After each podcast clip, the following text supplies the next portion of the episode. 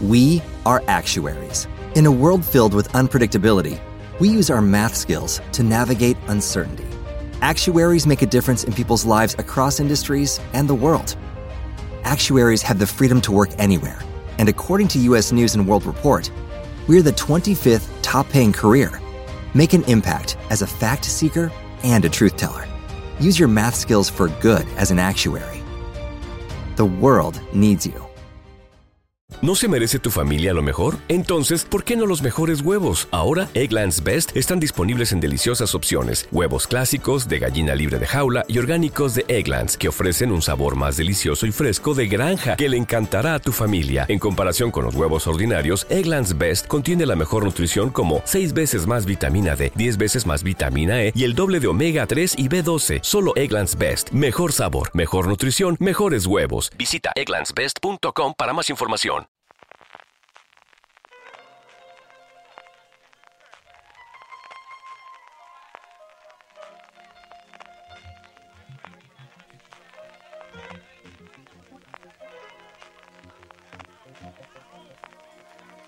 Woo!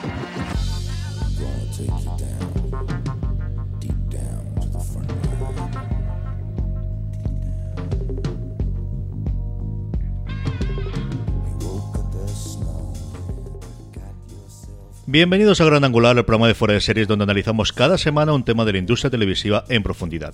Hoy vamos a hablar de la plataforma de streaming española Filming, de su evolución, de su catálogo y sus series.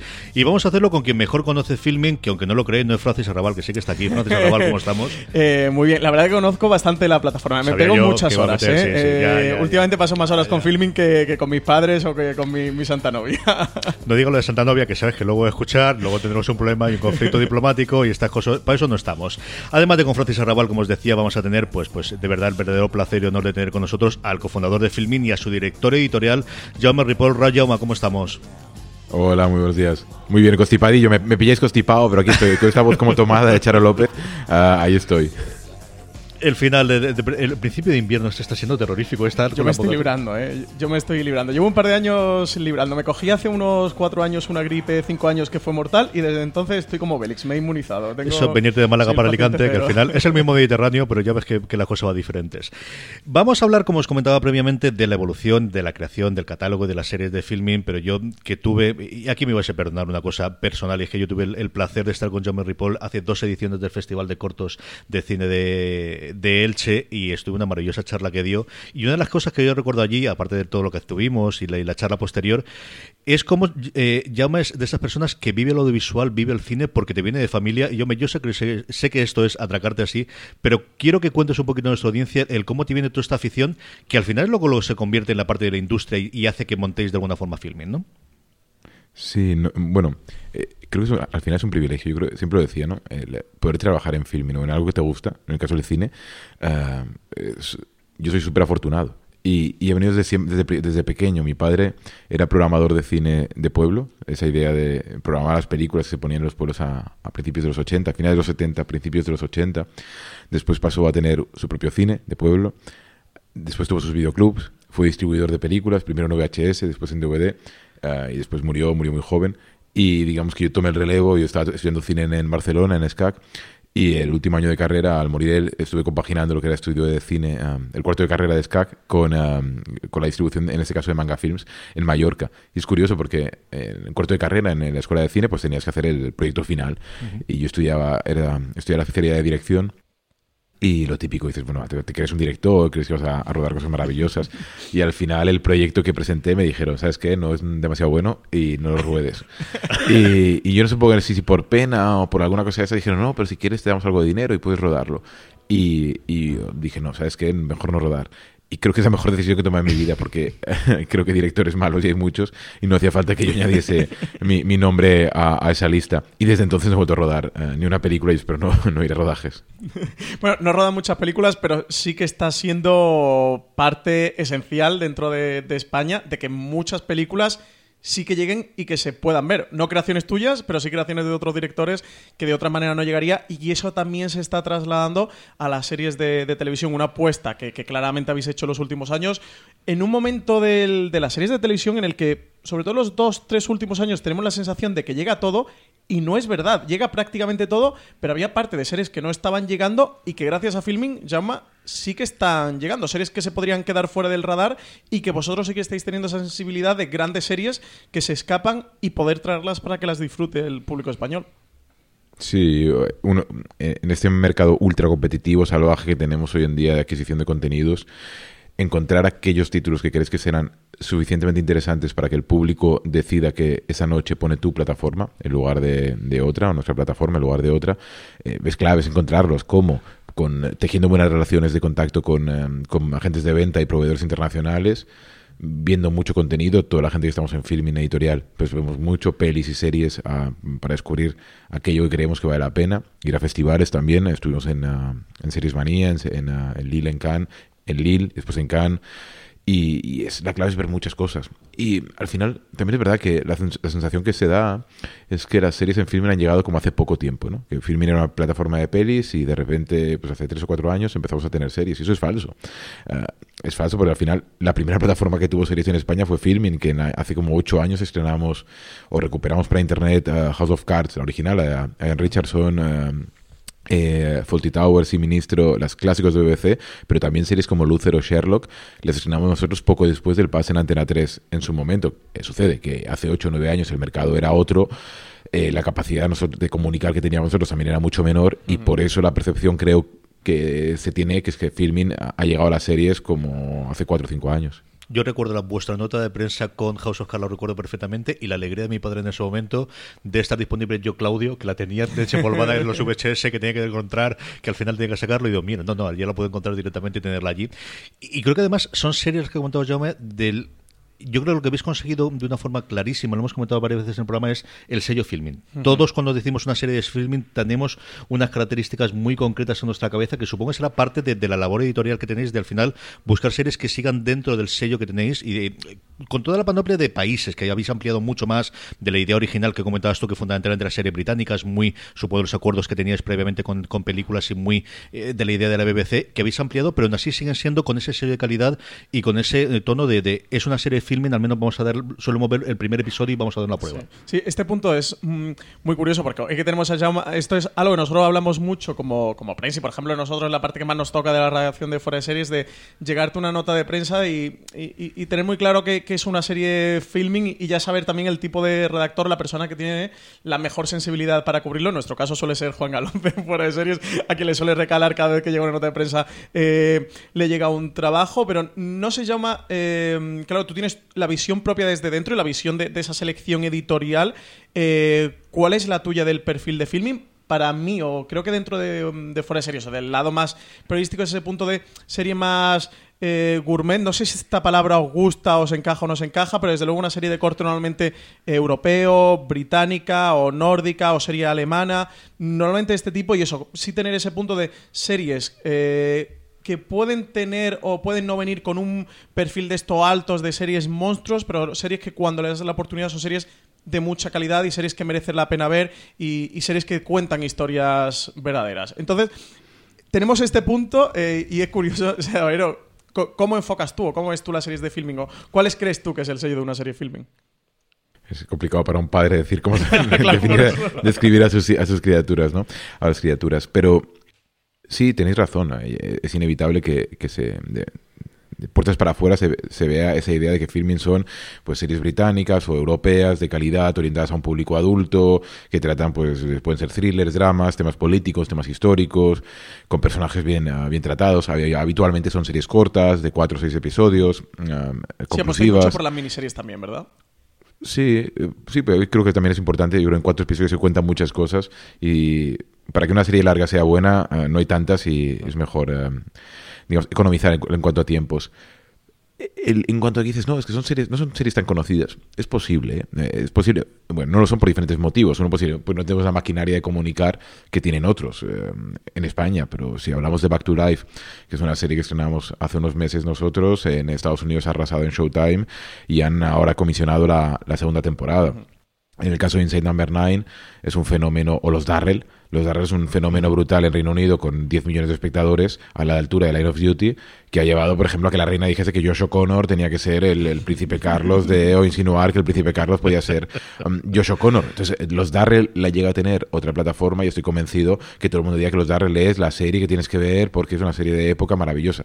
También hay, algo asociado con la marca y creo que Ah, cada vez más está ampliando el público que, nos viene a ver, que, ve filming, y, ya no es ah, el que quizá de origen podíamos pensar que era el cinéfilo, que es muy conocedor de tanto de series como de cine, hoy es un público súper abierto. Y hay público mayor, público adulto, público de 60 años o público más casual, de 30, 40, que llega, ve, las, ve Homeground o ve una serie como Insane Number 9 y se le queda la cabeza girada o ve un thriller como La ciudad de la ciudad. Ah, creo que es ampliar públicos es importante. Es verdad que hemos hecho experimentos ah, para buscar otro público más joven, quizá, ah, y no han salido tan bien. también se puede comentar luego, pero es, eh, está bien intentar explorar ah, nuevos, nuevas vías, nuevos caminos y nuevos tipos de series.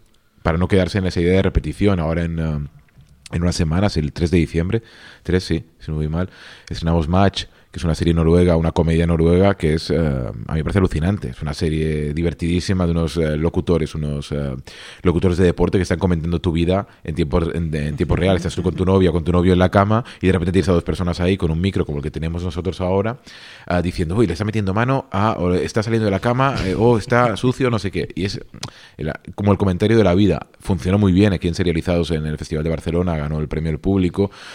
Ahora, es una serie de 15 minutos cada episodio, humor, noruego. Eh, vamos a ver si el público eh, de filming, que está acostumbrado quizá a otro tipo de series, reacciona bien. Yo espero que sí, con John Can Promising, que es una serie extraordinaria. Eh, sí, sí, sí respondió bien, con Back to Life también. Veamos ahora con Match. Nombrabas ahora serializados, antes has nombrado los dos grandes festivales que se han consolidado ahora de series en los últimos años en Francia, como son Cannes Series y Series Manía en Lille. Eh, ¿Ese es el lugar habitual en el que estáis yendo para, para catar las series? Y cuéntame un poquito cómo es el proceso. A mí me encanta saber cómo funciona la industria por dentro. ¿Cómo funciona esa parte de voy a ver series que luego pueda comprar y luego cómo se hace la cosa que yo creo es complicadísima de decidir esta serie me encanta pero no sé si es una serie para filming y a la hora de gastarme el dinero de la empresa si realmente tiene que ser esta o tiene que ser otra, o al final el criterio de filming es el criterio tuyo en función de las series que te gustan. Yo creo que al principio muchas veces el, movimiento es eh, excitación, frustración.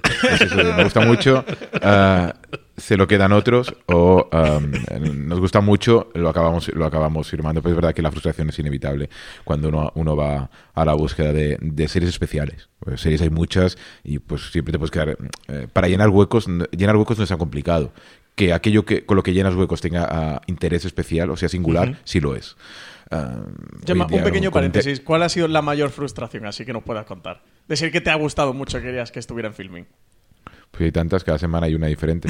Pero yo os digo, eh, os pongo, bueno, no sé, últimamente, no es que me gustase mucho, porque creía que podía funcionar muy bien Confessions, la serie de Martin Freeman, mm. que finalmente no tendremos nosotros, o... Um, o bueno, hay otra serie que a lo mejor quizá podemos acabar firmando, pero vamos, Confessions, así como la última que dije, esto funcionará bien, o que se nos escapase Fleabag por dos meses de tiempo. Bueno, y, estuvisteis a punto de tener.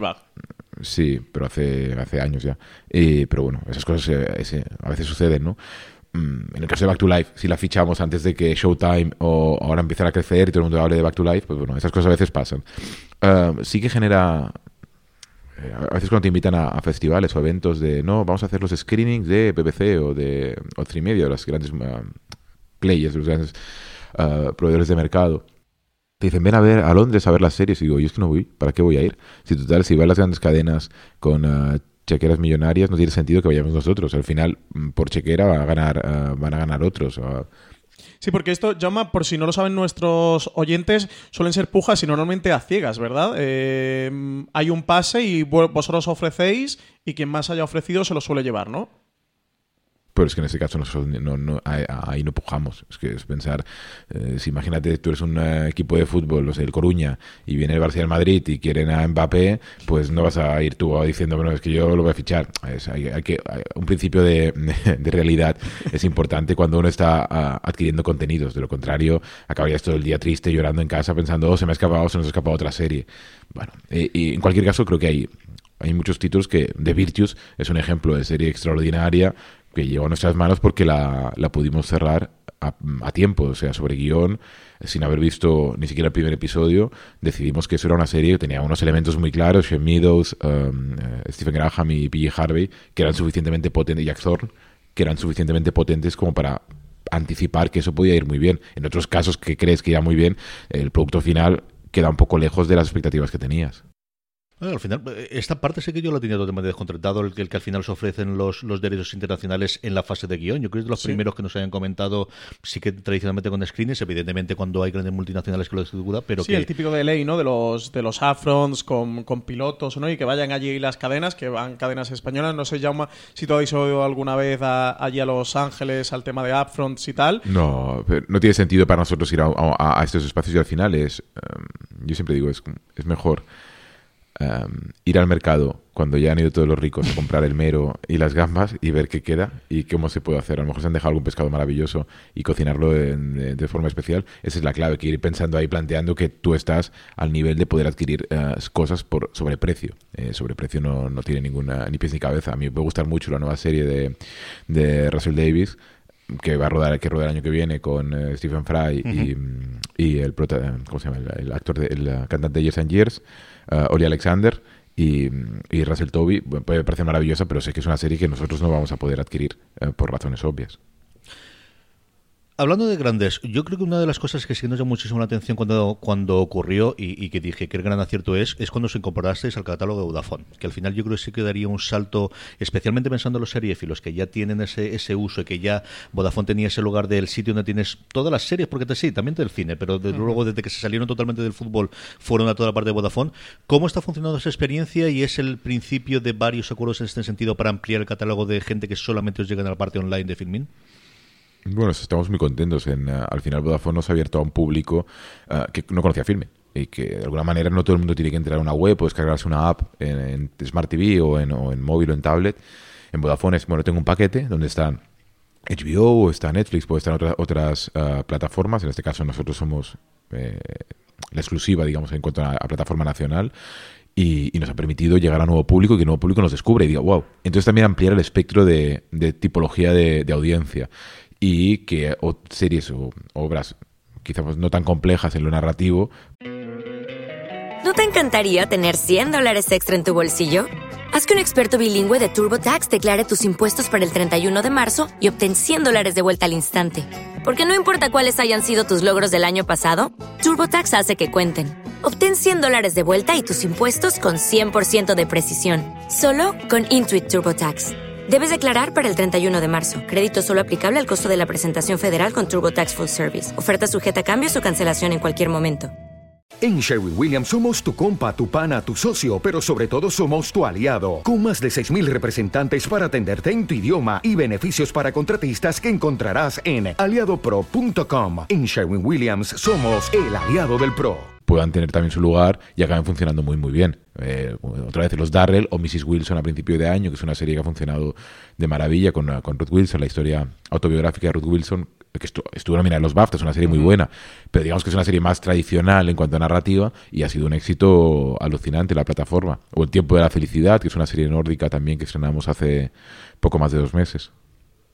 Sí, aquí, bueno, el acuerdo fue hace justo un par de años, ¿no? Fue en noviembre de 2017 sí, correcto, hace, hace dos años y un mes. Mm, sí. Eh, y, no, muy contento. O sea, el crecimiento de, suscriptores es exponencial. O sea, sí que lo notasteis, ¿no? De repente de, Vodafone. Y también es verdad que al final, em, hoy estamos aquí con la bueno, con la tranquilidad, no, con la, con la buena salud, no la mía, pero la de la empresa, de, eh, después de, que, de, la llegada de, grandes gigantes, ¿no? Uno piensa, Filmin es una compañía independiente española, pero es que el resto son eh, Movistar, HBO, Netflix, Amazon, Sky. O sea, hablamos de gigantes con presupuestos mil millonarios. Y frente a ellos tú, con, ah, con cierto conocimiento del mercado y agilidad y respeto al, al, espectador, tienes que conseguir encontrar tu espacio. Lo hemos encontrado y es verdad que está, estamos con más suscriptores que nunca y creciendo pero el reto es seguir estando ahí, eh, seguir encontrando el contenido eh, que sea tan excitante para que el espectador eh, decida que se queda en tu plataforma o no sale de ella. En, em, Vodafone nos nos añadido estos suscriptores, la idea es a nuevos partners, nuevas alianzas con nuevas compañías que nos pueden permitir también seguir ampliando esta base de suscriptores. Ahora, eh, el mercado, no solo nosotros, el de todos, también creemos que está pues, al 50% de penetración, digamos, de, eh, queda mucho, mucha gente aún por suscribirse, no a Filming solo, sino al resto de plataformas. Y será el año 2020, 2020, 2021, a mediados, donde yo creo que sí se va a llegar a un techo en el que uno podrá intuir eh, dónde estamos todos y una vez se sepa cuándo se llegó al máximo en este país al menos, saber qué es lo que te queda, si con aquello que te queda puedes seguir eh, tirando para adelante o tienes que replantearte cosas. Pues muchas veces lo hemos comentado, ¿no? De cómo al final es un país tremendamente atractivo para los internacionales por la penetración que tiene la banda ancha y la baja nivel de suscripciones que hay. En esta línea tú hablado de los grandes, yo como usuario de Apple TV, que al final normalmente donde consumo más filming, con diferencias es la aplicación de la Apple TV, que es de las primeras que tuviste, y yo creo que la primera gente que lo tuvieron y de verdad que funciona de lujo, yo sigo mm, dándome mm, cabezazos contra la pared de que ni Apple ni Amazon en España haya abierto los channels de una forma extendida, porque al final solamente tenemos el channel de Start, que es como si no lo tuviésemos para nada todos los efectos. Amazon todavía no los ha lanzado, teniendo Amazon como 50 en Estados Unidos, que durante un tiempo tuve la cuenta americana, acceso a ella y ver cómo está, y Apple, que evidentemente esa es la apuesta clarísima que está haciendo, y Apple TV Plus no es más que el enganche de tenemos las estrellas y ahora quédate y suscríbete al resto de las de los lugares. ¿Eso es algo donde vosotros entraréis cuando salga una puñetera vez y lo traigan para España? Seguro. Yo creo que al final es una cosa de 2020, no tengo ni idea si entraremos o no, es, sería lo ideal y es donde em, debemos estar. Otra cosa al final, esos acuerdos con multinacionales pueden pasar o no, pero sí es, es necesario. en cuantos más sitios estés, mejor. Una de las cosas buenas de filming, lo decías tú, empezamos en Apple TV, fuimos de los primeros que tuvimos una aplicación en iPad hace 8 o 9 años, estamos en Samsung en todas las televisiones. Hemos lanzado una aplicación este año. Ahora lanzamos una aplicación para LG, la semana que viene saldrá para Play 4. Entonces, creo que ese es un poco el camino. Es, es, un, es, es costoso, es que no olvidemos que estamos compitiendo esto con gigantes que algunos son tecnológicos y otros son de contenido porque tienen dinero suficiente para pagar la tecnología pero yo entiendo que un espectador diga, a mí me, a mí me cuente sus penas. Yo te pago 7,99 al mes y se lo pago lo mismo al otro, por tanto me tienes que dar lo mismo que el otro. No me digas que eres español, que tienes poco dinero o que soy no sé de qué. No, no, no, a mí no me llores. Dame lo mismo y lo entiendo perfectamente. Permitís las descargas y poder consumir offline, no como HBO España, ¿eh? O sea que... Esa es la cruzada que Sí, la cruzada de las descargas. Sí, yo creo que, que, en este sentido Filmi además siempre, eh, tanto empresa como público, lo hemos percibido como algo pionero, ¿no? Llama lo que tú comentas, ¿no? De siempre han tenido esa visión de la aplicación. Creo que es algo que siempre habéis tenido muy claro de que estar en todas partes, de tenéis que estar, la aplicación tiene que dar un buen servicio. Em, fuisteis de los primeros en, incluir lo de las descargas aquí en España. Entonces, creo que, en este punto, en este sentido, siempre habéis tenido esa vanguardia, esa sensibilidad, lo que comentas ahora de Apple TV Plus o, de Amazon Prime Video, tener claro de que tenéis que estar ahí, de, de que tenéis que estar en todas partes y llegar a todos los usuarios. Porque al final, antes que plataforma o distribuidores, somos espectadores. Y lo, ha dicho CJ al principio, somos amantes del cine. La gente que trabaja en filming, todos. A todos nos vuelve loco el cine y las series, vamos. Y estamos aquí desde la obsesión esta. No somos una compañía tecnológica, una startup con una vocación de, no sé, de venderla o de otras cosas. Aquí es gente que ha mamado el cine y estamos obsesionados como os pasa a vosotros, ¿no? Cuando alguien ve algo que le gusta mucho, que cuanta más gente lo vea mejor, y porque al final crees que es como prescriptor, ¿no? Y buscar los caminos para que esa prescripción acabe funcionando es una de las claves del éxito um, de filming. A algunos les gustará más, a otros les gustará menos, pero sí es incuestionable que hemos conseguido, a través de las colecciones, a través de eh, diferentes dispositivos uh, y, y caminos, um, llevar a gente a títulos que de lo contrario no hubiese visto. Ese creo que es el principal logro. Y ahí hay una parte de tecnología y una parte de dispositivos, porque no es lo mismo ver filming en la tele o navegar en la tele que verlo en el móvil o verlo en el ordenador. El ordenador manda el teclado, en, el móvil manda el dedo, en la tele manda el mando.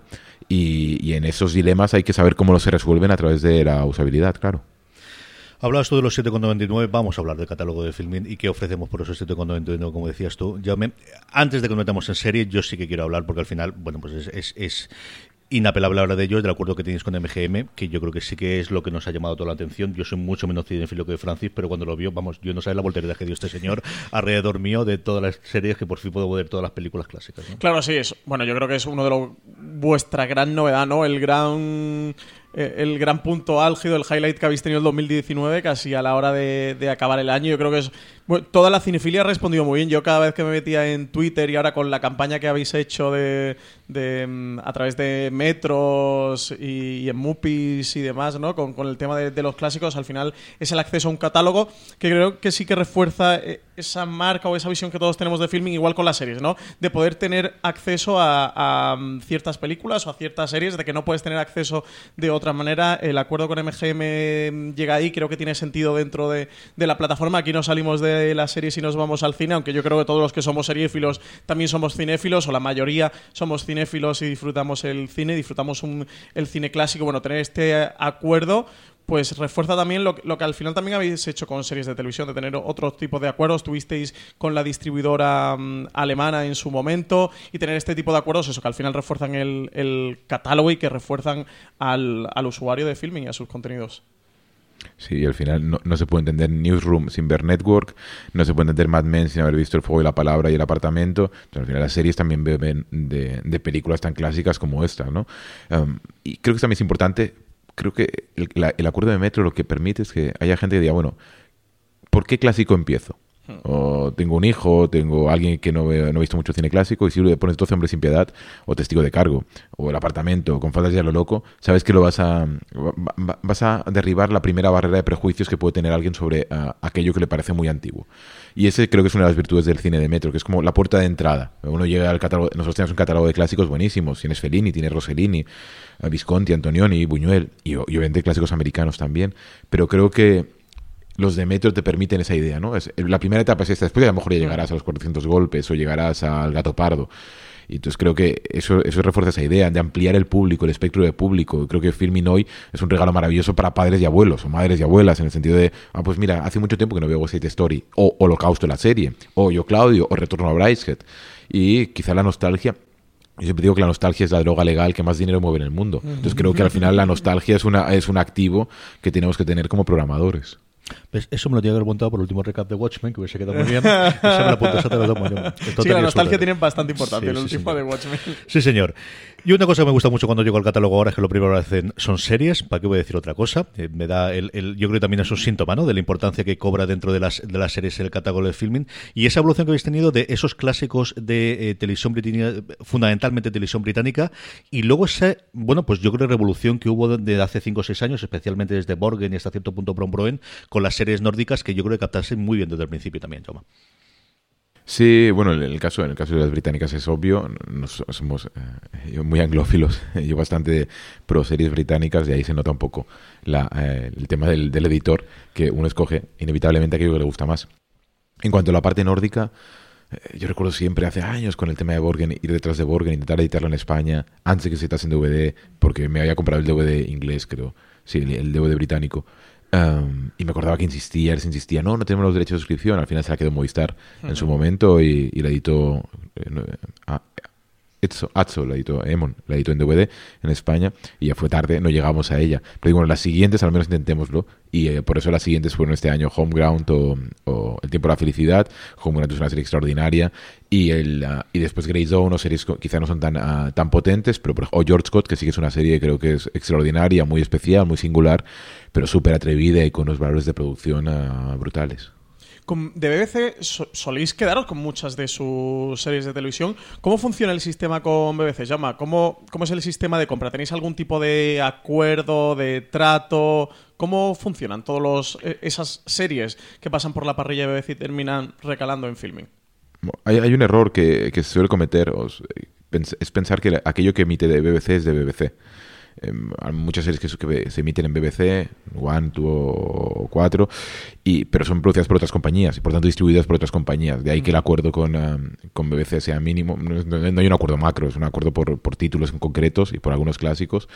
Y, el, uh, y en el caso del resto, seguir buscando con otras, otras compañías con las que trabajamos, que después a lo mejor esas series están, se emiten en Channel 4 o algunas se emiten en, en BBC.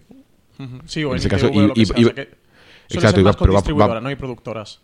Sí, con las televisiones en este caso, bueno, BBC como entidad tiene un, un agente de ventas, como televisión española aquí es, no, es, no mm. está novedoso, que se encarga de vender aquellos productos que tienen.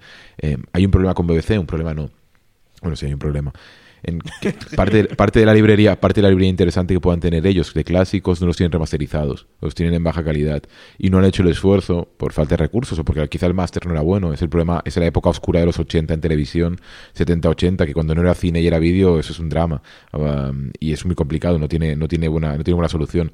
Y ahí hay ese, ese agujero negro en, en cuanto a contenido de calidad que desgraciadamente uno no puede recuperar porque se han perdido los derechos. A mí por ejemplo me encantan y editamos en DVD en, Cameo las, uh, las eh, películas que se hicieron sobre adaptaciones de Alan Bennett, del escritor Alan Bennett, entre ellas la historia de Sir Anthony Blunt, quien haya visto The Crown, la última temporada de The Crown, Sir Anthony Blunt tiene un papel importante en el primer episodio. Bueno, las series que, las películas que se rodó BBC eran maravillosas, en film las tuvimos durante dos o tres años, pero después BBC perdió los derechos. A saber quién tiene ahora los derechos de, de esas producciones, es complicadísimo. Vete a buscarlo después. Eh, vamos a hablar de las grandes secciones que tiene que tiene film, independientemente de la serie de detective, que yo creo es una cosa de policíaco que tan eh, británico es. Pero yo no me resisto a hablar de catálogo infantil. Yo sé que aquí, al final es esto. Yo no tiene dos criaturas en casa, pero es que al final hay muchas novedades y muchos de estos, pero hay pocos sitios donde podemos ver las series de mi juventud y de mi infancia, pues en muchos casos, desde Rui el Pequeño Cida, David el Nomo, a este señor que está mirando aquí no sabe de lo que estoy hablando en ninguno de los lados. Pero... una vez me las he pulido, ¿eh? perdona que te diga. Todas se las he pulido una vez. Y, y, y, la abeja maya, la clásica, no la retransmisibilidad de esta de 3D, que es la que ahora dicen que hay, no, no, no, las buenas. Es una maravilla el catálogo que tenéis y de cara sobre todo a las navidades, aquellos padres que me estáis oyendo, de verdad, echarle un ojo, porque la, nostalgia va a ser para vosotros. Ahora que ¿eh? estamos en Black Friday, bueno, es buen momento. es brutal. Es curioso que no tenemos, uh, no, tenemos uh, la costumbre de, de, destacarlo tanto, y lo es, eh, porque muchas de estas series las ves hoy, se ven la mar de bien. ¿eh? O sea, Eras una vez. Eh, de hecho, ayer estaba en un pitch de, series y mencionaba Eras una vez como referente directo para una serie que se iba a rodar en el año 2020 y algunas también de estas han envejecido un poco peor, algunos mensajes, algunos personajes secundarios, otras no, y están estupendas. Yo estoy seguro que hay padres, bueno, estoy seguro no, lo sabemos a ciencia, ciencia, a ciencia cierta, que hay muchos padres y madres que les ponen a los niños series así, porque al final no todo tiene que ser presente. Yo siempre, es un poco la... Eh, una de las ideas de las campañas que teníamos con Metro Goldwyn Mayer, ¿no? Ese clima que es no son viejos, son clásicos. Y yo siempre creo que todo aquello que no has visto es novedad, independientemente del año donde se ha rodado. A veces con las series tendemos a, creer que solo el último episodio de Watchmen es novedad, cuando a lo mejor es tan nuevo el último episodio de Watchmen como aquella serie rodada hace 10 años que quizás se te pasó por, por delante, ¿no?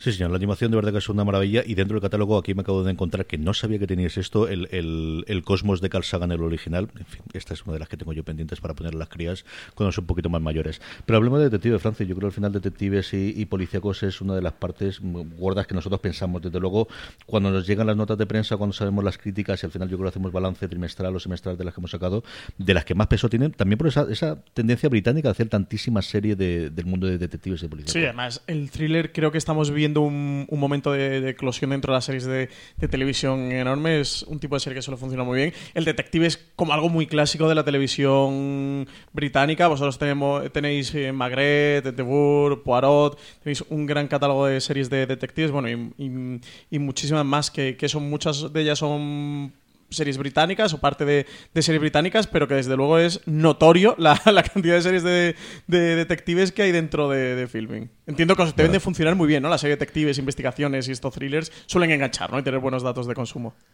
A mucha gente le gusta, ¿no? Un, buen misterio un día de lluvia. Esos días de frío e invierno, te pones un episodio de Magret o un episodio de Endeavor. Endeavor es una de las grandes, grandes sorpresas que tenemos en filming. Cuando estrenamos la, la primera temporada, creo que vamos por la sexta ya, Em, de hecho, llevan, llevan rodas tres o cuatro, si no voy mal, y nos quedamos la primera para ver cómo, cómo iba a funcionar. Y fue alucinante la cantidad de gente que la veía. Y no solo la cantidad de gente que la veía, a, todo el mundo le encantaba.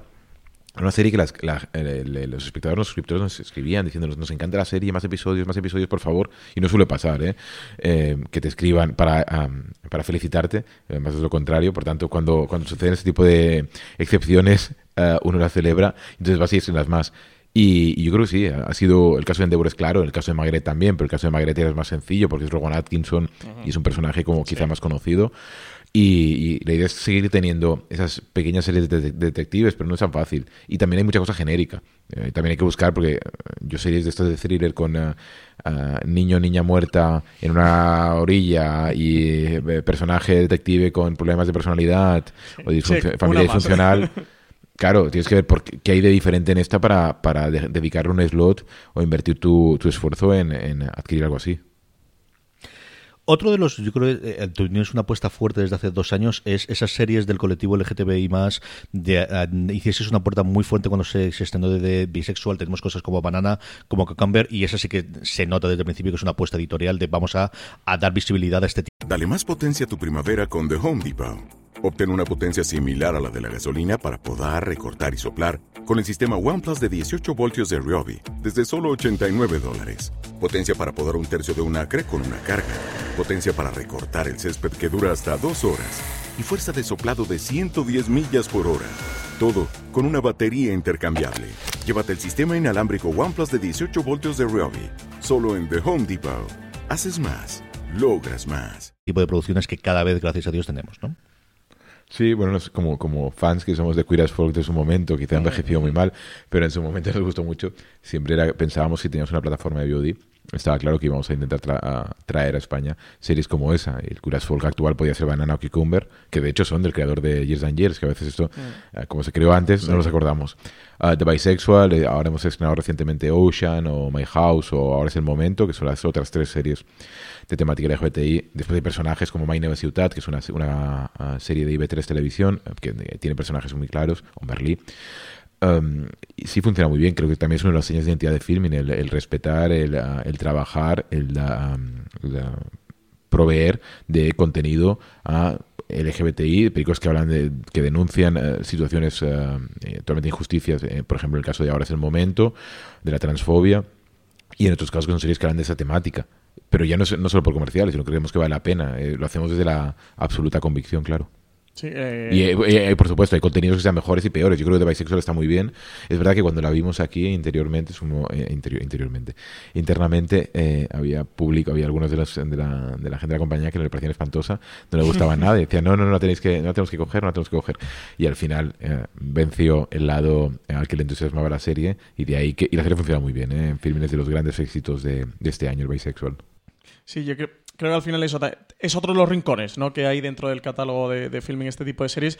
Cucumber y Banana son mm, maravillosas. ¿eh? Comentabas ahora eso, es el de, del creador de, Years and Years, que es una serie que este año ha funcionado muy bien. Bueno, tenía ese primer episodio tan potente que, que tanto ha dado que hablar y quien quiera seguir tirando del hilo, eh, que llega Cucumber de Banana, porque además fue una serie que en su momento, y, en la serie Filia hablamos mucho de ella, y creo que son series que se han quedado un poquito más olvidadas. Me da la sensación de que se han quedado un poquito más, más atrás, y puede ser un buen momento para recuperarlas en un momento en que las series de televisión tampoco tenían esta sensibilidad, y, que T. Davis sí que lo, sí que lo consigue.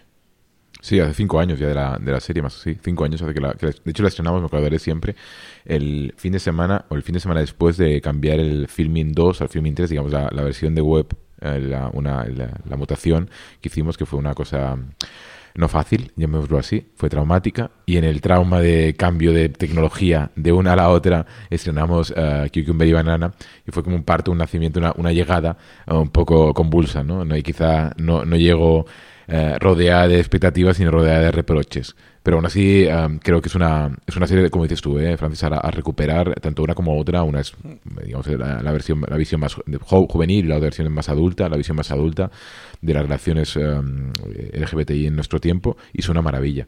Y creo que al final sí es esto. Creo que lo que decíamos de novedad, la ves hoy y se ve tan bien como hace cuatro años. No tiene no envejecido sí, se mantiene muy bien. Sí, sí, creo que esta es de las que nos toca reivindicar cada cierto tiempo, de cosas que se han, que se han podido quedar por ahí un poquito más, más atrás o, más fuera del radar también para los nuevos seriéfilos o la gente que, que, se va incorporando y a lo mejor tire o le apetezca tirar de, de Russell T. Davis. Hablemos del 2019. Yo creo que qué es lo que nos ha ocurrido durante el 2019 y qué es lo que eh, ha funcionado. Tú comentabas lo bien que ha funcionado en Devon en los últimos años. ¿Qué series, si tuviéramos que hacer un top 5 de un top 10, que además es muy época de, vamos a hacer la lista de lo mejor del año, en vuestro caso, ¿qué series, sea por números, sea por eh, orgullo personal, hemos tenido aquí, ha habido run run dentro de, de la crítica, ¿con qué series os quedaríais? Yo me, el el profesional de filming y luego tú a nivel personal de las series que te han gustado este año. Mira, te veo las dos. Bueno, a nivel, profesional, sí, The, Virtues es nuestra serie de cabecera. Yo creo The Virtues es el ejemplo donde público y crítica van de la mano. Um, es una serie más que estrenamos una semana o dos después de su emisión en Reino Unido, por tanto una ventana muy corta de, emisión y ha sido un éxito brutal. Cada vez, uh, en cada mes está entre las 10 series más vistas de film y han pasado ya 6 desde que la estrenamos o 5 desde que la estrenamos. Yo creo que es el, ejemplo más claro de, de, gran éxito. Y el otro es Homeground, que es una serie que hubiesen estrenado otros y todo el mundo, todos los comentaristas de fútbol y algunos futbolistas dirían, tenéis que ver Homeground, que es maravillosa, que habla de tal, que pero al estrenar a nosotros, claro, al estrenarla a nosotros hay cierto público de este más eh, mainstream eh, casual que no, que no ha entrado en filming para verla, eso está clarísimo y lo, y, lo sabemos, aunque haya periódicos deportivos que hayan hablado de ella, yo estoy convencido que hay muchísimo público, parece una serie muy, muy accesible, em, que podrían descubrirla. Y en cuanto a cosa, mm, cosa personal que, me, que a mí me encanta, pero que ha ido Ah, bueno, ha sido curioso el, comportamiento, lo, puse en su momento en redes, eh, fue Berlín Alexanderplatz. Berlín Alexanderplatz es la serie de Fassbinder, eh, rodada hace casi mm. treinta y pocos años, um, basada en el clásico de Dublin, de Alfred Dublin, y es una serie que nosotros editamos en DVD en Cameo y fue un éxito brutal en ventas. Y bueno, se había remasterizado y, la recuperamos para, para, el, para, el, para filming. El día que estrenamos, el primer episodio, vamos, lo petó, en miles y miles de visitas, fue un éxito brutal. Ah, cuando han pasado meses, solo el 1,5% de la gente que empezó la serie ha acabado. Entonces, al final, el, el número de desertores uh, del mundo de Fassbinder es brutal. Y una cosa es empezarlo y otra es uh, llegar hasta, hasta el final de una serie densa y compleja. Sí, bueno, que decíamos, bueno, vamos a ver qué es esto que dicen que está tan bien. Y después, claro, se veían esa cosa de narrativa compleja y, y difícil y, es cierto que en este mundo donde la peripecia mm, está en casi en régimen dictatorial sobre el contenido, aquello que no es de peripecia, aquello donde la trama no es eh, lo más importante, aquello que no quiere engancharte y que quiere hacer otro tipo de cosas contigo, eh, corre el peligro de la indiferencia colectiva y eso es un drama, claro. Yo de Virtus la tengo pendiente porque Juan acabó tan destrozado. Juan Galonce, que normalmente es el que hace casi todas las críticas de, de filming, porque es el tipo de, series que él habitualmente más ve, acabó tan destrozado ese fin de semana que acabé para comer, creo que comí con el sábado y estoy reventado. No puedo, no puedo, de verdad. Vi ayer el último episodio y estoy que no puedo. Es los mejores, creo que me dijo, los mejores 15 minutos que he visto en todo el año en televisión.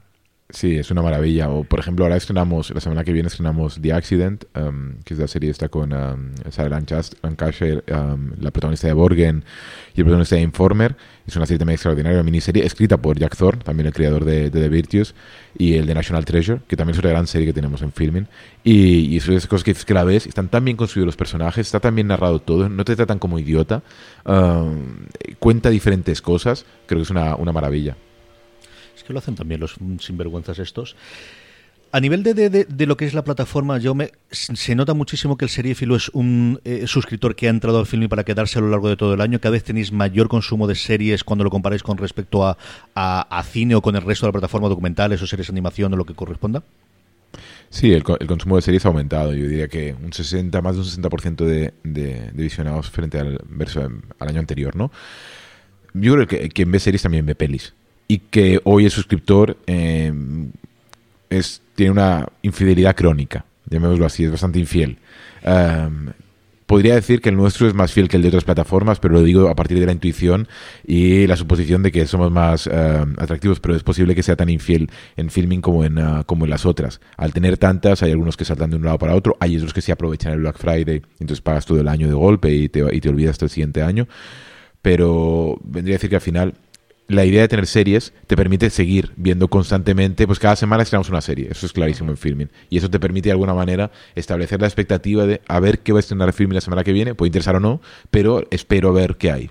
Sí, a mantenerte. Con respecto al cine, ¿cuál es el consumo de series de la plataforma aproximadamente? 70 cine, 30 series. 30% series. Depende, ¿eh? 65-35 varía. Pero también porque, bueno, entiendo que la. Mm, porque el porcentaje de títulos de cine con respecto al de series, ¿cuál es? Es el mismo porcentaje, es equivalente también. O sea, es equivalente, equivale. O sea, que diríamos que al final la gente está consumiendo al nivel, ¿no? De que hay en el catálogo. Sí, sí. ¿Y notáis mucho el fenómeno que del de, es distinto el fin de semana que durante semana o por estaciones, en vacaciones o no vacaciones? ¿O al final la cosa es más o menos lineal también, Yoma? No, sí lo es, pero al final, eh, ten en cuenta, nosotros yo, tenía videoclubs antes, por tanto, soy, consciente de lo que era, cómo funcionaba el mundo del videoclub. Y, hablando, ya que hemos empezado la charla hablando de mi padre, yo siempre me acordaba, eh, mi padre cuando tenía cines y, y, videoclubs, por la mañana el domingo, cuando le iba a despertar yo por el domingo por la mañana, a las 8, la hora que sea, lo primero que me preguntaba es, uh, o sea, llueve hoy, porque claro, él pensaba que lo, primero que decía él por la mañana es si va a llover, eh, entonces más, gente va a ir al cine, más gente va a ir a, alquilar pelis. Esa obsesión, claro, viviendo en Mallorca, la respuesta casi siempre era negativa y la frustración era brutal. Pero en general, y es verdad, te vives en un país donde no se llueve mucho. Si viviésemos en Irlanda, posiblemente habría más, más consumo de, de plataformas. Sí, sí, el tiempo indudablemente influye, los acontecimientos externos, si hay elecciones, eh, la gente va menos a la plataforma, eh, eso es normal, pero eso pasa como pasaba en el, cuando hay un acontecimiento de fútbol o hay una final de Operación Triunfo. Esas cosas sí, siempre marcan el consumo de una plataforma que al fin y al cabo no dista nada de un videoclub tradicional o de una televisión. En cuanto a, por ejemplo, nosotros las series las estrenamos el martes. ¿Y por qué se llaman las series el martes? Bueno, fue por intuición, pero creíamos tenía sentido. Uno, para distanciarnos de la idea de estrenar. El viernes estrenamos películas y por tanto separar un poco lo que era series y películas. Dos, al estrenar una serie cada semana nos, permitía hacer nos permite hacer una newsletter eh, dedicada solo a esa serie y por tanto elevarla por encima de, eh, su propia competencia, que pueden ser otros títulos de, eh, del catálogo. Al hacerla el martes también tenemos más días para que el público la pueda disfrutar antes de llegar al fin de semana. También nos distanciamos de todos aquellos que estrenan el viernes y, todo, y también mm, no hay tanta competencia de fútbol, etcétera. Por tanto, esa es un poco la idea que nos ha llevado a estrenar siempre series martes y el resto de títulos los viernes. Y nos hablabas de, Virtus y de Home Brown. Jaume, ¿cuáles serían los cinco títulos más vistos en lo que llevamos de 2019 por ahora dentro de Filming? ¿Cuáles son esas cinco series a las que mayoritariamente se han acercado los espectadores? Sí, son The Virtues, es Homeground, son los Darrell, es Mrs. Wilson y eh, Back to Life. Son las series, sí, son las series que más se han visto en ese momento. Después te diría también como grandes éxitos sorpresa, porque yo no me esperaba, no nos esperábamos que tuviera tanto éxito. Brazic, que es una comedia irreverente del estilo de Trainspotting, que ha funcionado de maravilla, o está funcionando de maravilla. Y, y, bueno, a ver que ahora cómo, cómo va The Accident, ahora el, el, calendario que tenemos de aquí a fin de año hay cosas muy potentes pero esas son las que, las que más han funcionado. Así como, por ejemplo, la gran sorpresa del año pasado, sin duda, sin lugar a dudas, fue Inside Number 9, que fue una, una auténtica revelación y ha sido un éxito monstruoso en la plataforma. Es una serie maravillosa. Yo es de las comedias que siempre recomiendo a todo el mundo. Y cuando hablamos de series británicas o de, o de comedias, siempre saco Inside Number 9 porque es muy humor británico, núcleo duro del humor británico, maravilloso. Y además, en un momento en el que Insane Number 9 creo cuando se estrenó en su momento y en Gran Bretaña no había tantas series antológicas por episodio que últimamente sí que hemos visto más con Black Mirror y las seguidoras de, Black Mirror o esas tendencias. Insane Number 9 lo, estuvo haciendo antes y son episodios divertidísimos, muy locos y, es de esas también comedias a, reivindicar y de que lleguen mayoritariamente al público porque desde luego que, que merecen mucho la pena es un poco frustrante, pero por ejemplo, Insane Number 9, a mí me parece que hay cuatro o cinco episodios que son realmente perfectos y de una capacidad. Hay un episodio que recuerda La Huella, la película de Lawrence Oliver y Michael Caine, eh, a partir de un crucigrama que me parece las cosas más perfectas y, impresionantes que he visto nunca en televisión, o 12 días sin Christine, o 12 días de Christine, que también lo es. Tenemos, claro, tenemos la nueva temporada, que ya la tenemos, ya hemos recibido los materiales, porque ahora no se puede estrenar hasta, que estrenen ellos en Reino Unido. Y es maravilloso. Entonces nos genera tanta frustración saber que la tenemos aquí, guardada en un cajón. Es a la expectativa de poder llegar a esperar a cuando, a cuando estrenen ellos en, Reino Unido, en que será enero, febrero, marzo, no, no han anunciado la fecha. Estamos diciendo, venga, anuncia ya que, que, es maravilloso y hay que sacarla. Y, y eh, tampoco siendo The Accident, sí, The Accident llega ahora el martes, este martes 26 de noviembre, 26 de noviembre. Ah, justo, justo hoy. Ah, es hoy, sí, claro. Es 26 ah, de noviembre.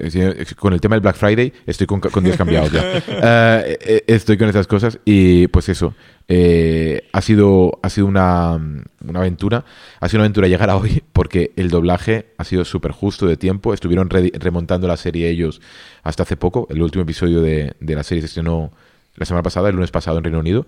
Entonces, em, hemos llegado justísimos de tiempo eh, a, a estrenarla hoy, que es una maravilla.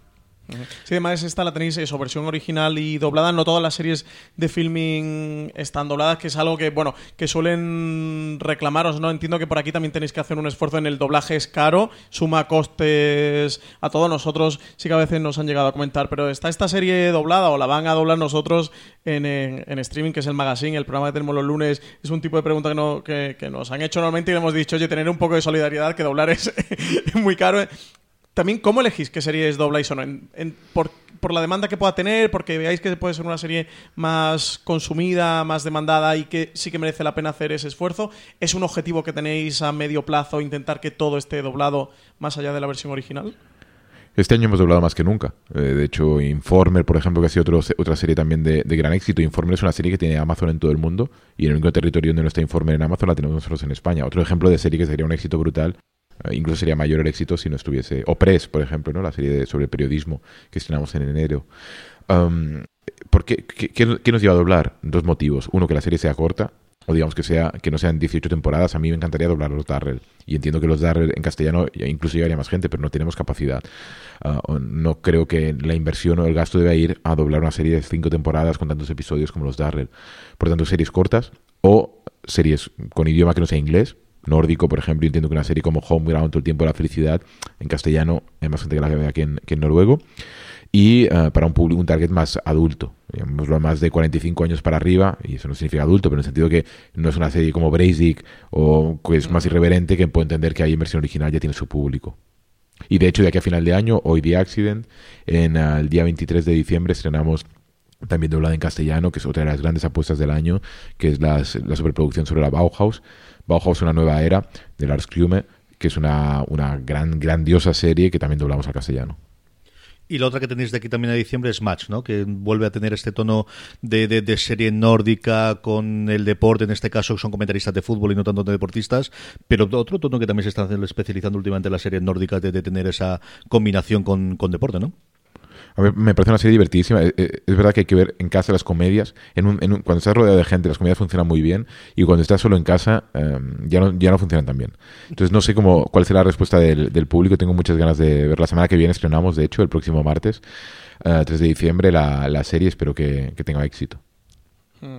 Sí, aquí eh, yo te quería preguntar, Llama, para los oyentes de Fuera de Series, más allá de The Accident, eso que, estará ya a partir de hoy disponible, más allá de Match, de Bauhaus, una nueva era, si nos pudieras adelantar qué más vais a tener para diciembre y sobre todo qué novedades vais a tener también para el primer trimestre de 2020 que nos puedas contar un poquito en exclusiva para todos los oyentes de Fuera de Series.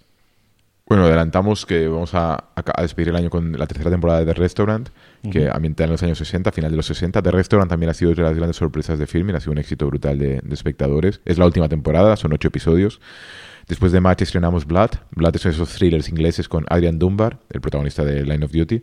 Um, y son esas series como sagas familiares, enredos, enredos no, um, secretos, confesiones. Está muy bien rodada, es una serie que es muy gustosa de ver, una sentada y se ve bien. Hay segunda temporada también, que estrenaremos el año que viene.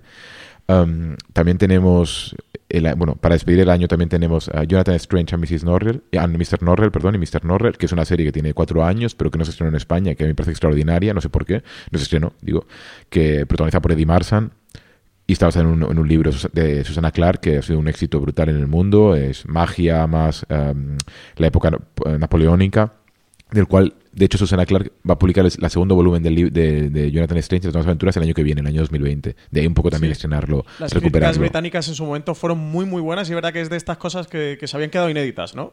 Es maravillosa, igual que, eh, que otra de las series que estrenaremos el año que viene es eh, Auge y Caída, que es una adaptación de una novela de Evelyn Waugh, el autor de Retorno a Brideshead, eh, protagonizada por David Suchet, el de Poirot, y Eva Longoria, es un reparto así como muy loco, y, y es una maravilla, una miniserie británica, fans de Downton Abbey, pero encima con un humor, con sofisticación, es otro éxito. Recuperaremos Utopía, que a mí me parece una de las mejores series de los últimos 10 años, que estuvo aquí, el estreno Movistar, y, y creo que es justo recuperarla ahora que de hecho se va a estrenar el, el remake, la nueva versión en Estados Unidos, creo que para que la gente disfrute la buena, que es la, la, Maravillosa la Utopía, británica. ¿eh? La, la británica. Sí, sin sí. duda. Y, y después, por ejemplo, tenemos una serie ah, para el próximo, bueno, tenemos diferentes series para el próximo año. Una se llama The Nest, que es también una serie maravillosa, que eso ya llegará para, para febrero. Qué alegre me ha dado con lo de Utopía, de verdad. Yo recuerdo el piloto como una de las mejores experiencias que yo he tenido viendo un episodio, eh, piloto brutal. en mi vida, de verdad. Es brutal. Eh, y, y muy de la serie filia de la época, lo de Jessica Sí. Hyde, ¿no? Eh, eh, muy, muy de serie filia duro. Si a alguien le dices Jessica sí, Hyde los que estábamos en ese momento y, alza la oreja, sabes que, que, que este es de los buenos. A ver qué pasa con el remake norteamericano, porque le han dado tantas vueltas al proyecto, estaba Fincher con él, iba HBO, decían que era muy cara, que no se querían gastar ese dinero, parece que luego vuelve a estar el proyecto en marcha. Le han dado mil vueltas, pero sí, la británica sigue siendo la británica. Y esta es de las cosas que hay que ver, ¿eh? ¿eh? Suscriptores de Filming, si no estáis oyendo, cuando llega el catálogo y no lo habéis visto, Utopía es un, deber absoluto, es obligación seriefilia. Con las series no hay que ponerse obligaciones, pero yo creo que con Utopía hay que hacer una excepción y sí que ponerse una obligación si no la habéis Hay que ver el primero, también por la confianza de que se vio el primero. No concibo que nadie vea el primero y no vea el segundo episodio. yo, hacerme solamente el favor de ver el piloto y, quien no, que nos escriba. Como esa gente que dice que Jaume que le escribe puede decirle, pero no más episodio, escribirnos afuera de series. Yo no me creo que alguien vea el primer episodio de vida y no vea automáticamente el segundo. ¿eh? Es literalmente imposible. Otra cosa que nos hemos planteado ya al final es, em, no, no lo haremos de momento, es estrenar episodios por semana. No en el caso de Utopía, porque es una serie que ya se ha emitido, no, es una serie nueva. Y pensamos en algún momento si valía la pena estrenar episodios semanales. Quizá lo hagamos con Insane Number 9, si vamos day and date con, uh, con Reino Unido pero sería solo un caso muy claro de un público que ya es fiel, que ya conoce la serie, de episodios muy cortos y que nos, de alguna manera tengamos la ventaja de ir con Reino Unido. De lo contrario, yo creo que seguiremos yendo un poco a la, a la política que hemos tenido hasta ahora de estrenar las series de golpe. Encima son series cortas, mejor estrenarlas de golpe. Sí, eso te quería preguntar. Si tenéis bien claro definida la estrategia del, del estrenar completo bajo demanda, de ir el episodio a episodio, ahora estamos justo en esta revolución con el lanzamiento de HBO Max, de Apple TV Plus, de Disney Plus. Disney parece que apuesta por el semana a semana, que Apple TV Plus he optado por un modelo híbrido de tener completa bajo demanda o tener tres episodios completos ir semana a semana. Netflix está con su completo bajo demanda, pero hay rumores de que se podrían estar planteando el ir semana a semana. ¿Cómo manejáis vosotros dentro de Filming esta estrategia? Y si, si habéis optado por el completo bajo demanda, ¿cuál es realmente el motivo? Bueno, al final hay una cosa de espectador. Si tú una semana por semana, la serie te dura más. Y no tienes, ah, quizá a lo mejor no tienes que estar estrenando constantemente una nueva serie cada semana. Si tienes un nuevo episodio, está bien. Ahora, mm, yo creo que como espectador hay algunas series cortas que prefiero verlas de golpe. y si es una serie de 10 episodios, 12 episodios, quizá no, pero no sé si estoy tan acostumbrado a verlas de golpe que prefiero hacerlo. También es cierto que y lo sabemos, si, la, si se hubiese estrenado de golpe Twin Peaks o Juego de Tronos o Perdidos, el impacto hubiese sido muchísimo menor. yo estoy convencido que hay series que es mejor estrenarlas para la propia serie semana a semana. No creo que sea nuestro caso, no creo que sea las series que tengamos nosotros, más allá de Inside Number 9, que sí lo creo, o si tuviésemos una nueva temporada de alguna serie que ha tenido mucho éxito en la plataforma, no sé, por ejemplo, eh, si tuviésemos una nueva temporada de los Darrell y que fuésemos Day and Day con Reino Unido, sí lo haríamos, pero de lo contrario seguiremos yendo ahí. Ahora, en la confusión del resto de compañías, bueno, están todos luchando y cada uno con su modelo.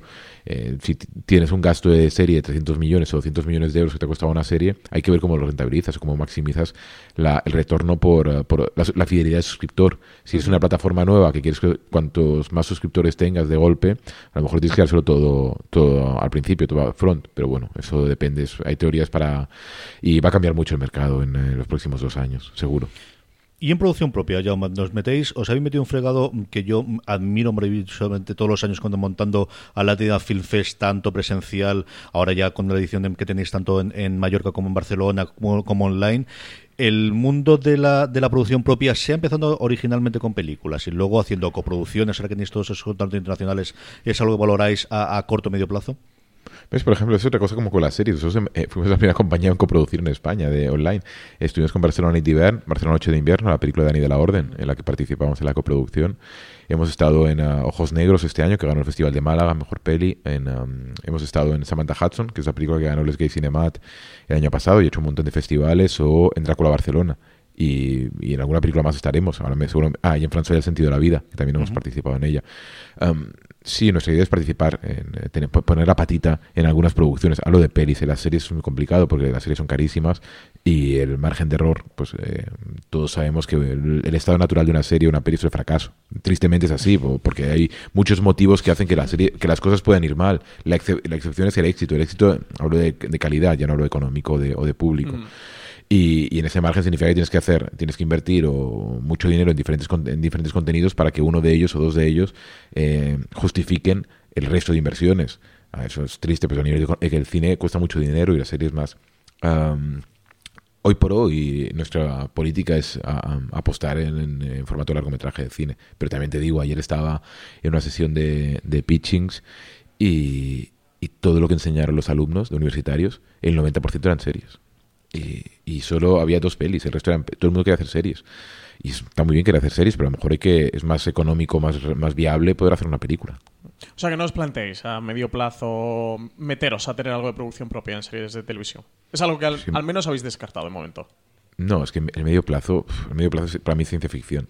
En, en, un mundo tan cambiante como este, si hablamos de hace 5 años y parece que han pasado 50, yo siempre digo, somos como la, la Maggie Smith del BOD. 12 años en BOD en España son 102 en la vida real, porque pasan tantas cosas. Entonces, el medio plazo de 5 años, pues sí, posiblemente en 5 años deberíamos estar en, a tener series, pero eh, Atlántida va a cumplir 10 años el año que viene, que es muchísimo. Yo creo que la primera función de Firmin es la de dar a conocer todo lo que se rueda que no tiene posibilidades de darse a conocer. Esa es nuestra primera misión. Entonces creo que a partir de ahí el resto puede ser añadir contenido al que ya se está haciendo. Pero el primero es el otro. Si no, es algo a lo que a lo que se están enfrentando todas las plataformas. Al final tener este punto de, del contenido eh, propio por tenerlo exclusivo, porque sea algo que tú tienes y que el competidor no tenga y que es tuyo propio, es lo que tú dices. Al final es una estrategia que tiene mucho riesgo Em, pero bueno, es interesante ver cómo lo planteáis. Nosotros, por ejemplo, sí que alguna vez con, García Legad, el director de Vodafone TV, siempre nos ha contado cómo su estrategia no iba por la producción propia que era algo que de lo que ellos habían. O sea, su estrategia era haber rehuido de. Eh, bueno, pues tener acuerdos con, Netflix y cuando Netflix vino a España vino de la mano de ellos, tener acuerdo eh, con HBO España que también llegaron de la mano con ellos, e incorporar a, a, Filming, lo que han hecho luego incorporando Amazon Prime Video y de ser un poco ese aglutinador de el mejor contenido, ¿no? El un poco lo que comentaba era de si las mejores series ya se están haciendo y ya se hacen, yo lo que quiero es, que se consuman en Vodafone y para los espectadores de Vodafone, no meterme a, a crear más, más contenido, pero sí ellos al final, bueno, pues son un, eh, una mega plataforma, ¿no? Y, y, sí que tienen este punto de tener eh, telecomunicación, etcétera, etcétera. Y para filming como, como plataforma sí que es interesante ver cómo planteáis esto. Y desde luego entiendo que es algo que, sí que os gustaría, que desearíais, pero que evidentemente tiene un coste y es algo que tenéis que poder plantearos o, poder meteros en ello. Hay que ir poco a poco. Hay que, no hay que cometer ninguna locura. Es, eh, hay, vivimos en tiempos donde la, hay tentación de locura.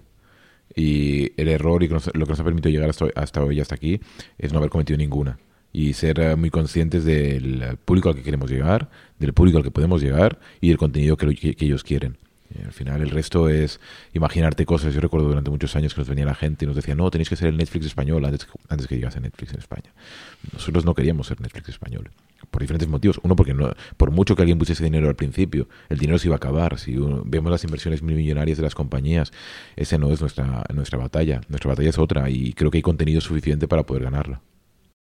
Locura es la semana esta del Black Friday que ya hemos incorporado totalmente de los americanos y, vosotros yo creo que sois de las primeras que, que, se sumaron ¿no? a esta campaña de, de, promoción que yo creo que ya es un clásico y estamos precisamente en esa para todos los que nos oyen y que todavía pues no lo tienen a través de Vodafone o que no tienen, eh, la campaña es suscribiros a partir de un año por 5 euros al mes al final lo que sale, porque son 60 euros al año. Sí, esto durante toda esta semana, empezó ayer y acaba el domingo. Em, son 60 euros, todo un año de filming. Puedes, puedes em, comprarla para ti o regalarla, eh, si alguien quiere que es un regalazo de Navidad. Em, estupendísimo. Entonces puedes regalarla eh, o comprarla o actualizar tu suscripción en caso de que quieras actualizarla porque no tengas otro tipo de suscripción y quieras cambiarte a esta. O sea, damos todas las facilidades posibles a los suscriptores actuales para que no se sientan ah, agraviados em, frente a frente a otros frente al nuevo suscriptor yo como mm, consumidor me siento a veces insultado cuando veo ciertas ofertas ah pues al nuevo suscriptor tal y yo que llevo confiando en la compañía tantos años me tiras una patada pues al menos lo mismo es quizá no es lo correcto a nivel económico comercial pero sí es lo que debemos hacer a nivel ah, editorial o, y, y, esto estamos ahí. Para nosotros es súper importante. Empezamos hace cuatro años y esta semana es clave. Por de ahí Metro Goldwyn Mayer, de ahí que tenemos The Accident hoy. O sea, son, uh, son conceptos muy claros, nombres muy potentes que deben acabar de, hacer convencer al usuario para pagar, renovar la suscripción o comprarla por primera vez. Mm. Jomma, eh, tres series para ese oyente que nos está escuchando ahora y que se dé de alta en el Black Friday en Filming.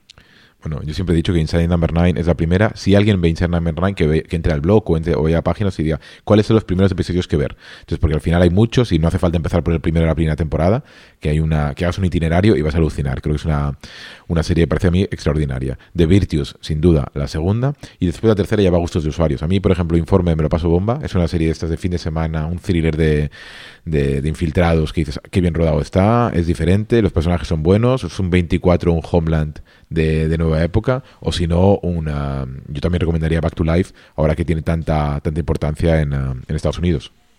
Pues con esto yo creo que cerramos este gran angular que hemos dedicado a filming con, con la presencia maravillosa de John Ripoll. Eh, tenéis muchísimos artículos que vamos a poner tanto en las notas del programa en, en el podcast como en la entrada que tenemos en la web, de las últimas críticas de las últimas series, muchas de las que hemos nombrado como de Virtus o como Homeground eh, que hemos realizado, varios de los tops que hemos ido haciendo de recopilaciones, que también es pues una labor que periodísticamente cada vez descubrimos más, que es esta ya no el descubrir nuevas series, sino decir lo mejor que hay en el catálogo por temas, por temáticas. Teníamos uno sobre series de época, por ejemplo, que quizás no hemos acabado de, comentar en el programa, pero que la tenemos allí con el tiempo de la felicidad y otras 11 series de épocas para ver en filming.